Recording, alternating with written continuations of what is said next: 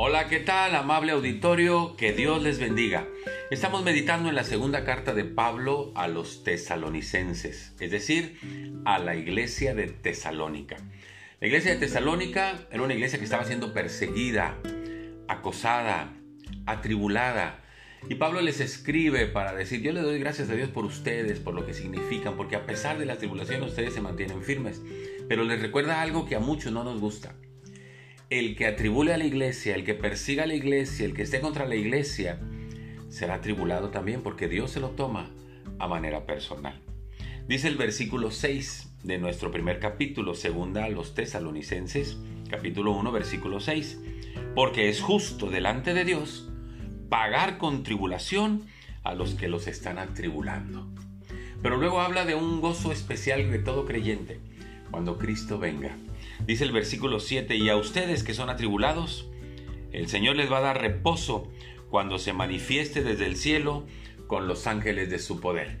Porque cuando Cristo venga entonces dará reposo a los que hemos sido atribulados o perseguidos o asolados o marginados de una y mil maneras.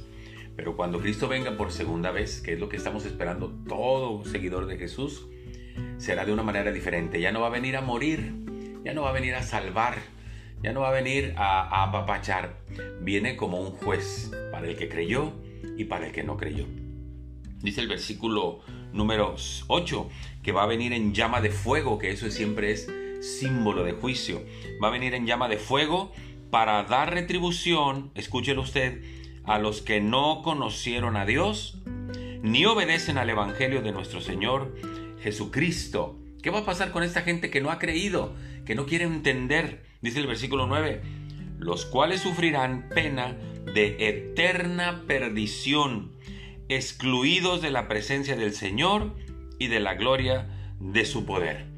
¿Cuándo sucederá esto? Dice el versículo 10, cuando venga en aquel día para ser glorificado con los suyos y admirado por todos los que creyeren. Esta es la realidad de Jesús. Jesús vino porque no quiere que tú sufras esa pena eterna de condenación, sino quiere que tú estés en la presencia del Señor el día que cerremos aquí los ojos o el día que Cristo venga para llevarnos con Él. ¿Cuál es tu decisión? ¿Qué vas a hacer con Jesucristo? ¿Lo vas a aceptar como aquel que tomó tu lugar en la cruz para pagar tu deuda?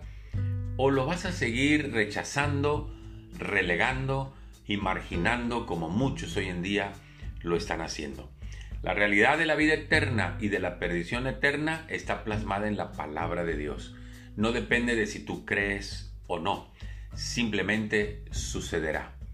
¿De qué lado estás? ¿De los que creen en Jesús o de los que rechazan a Jesús?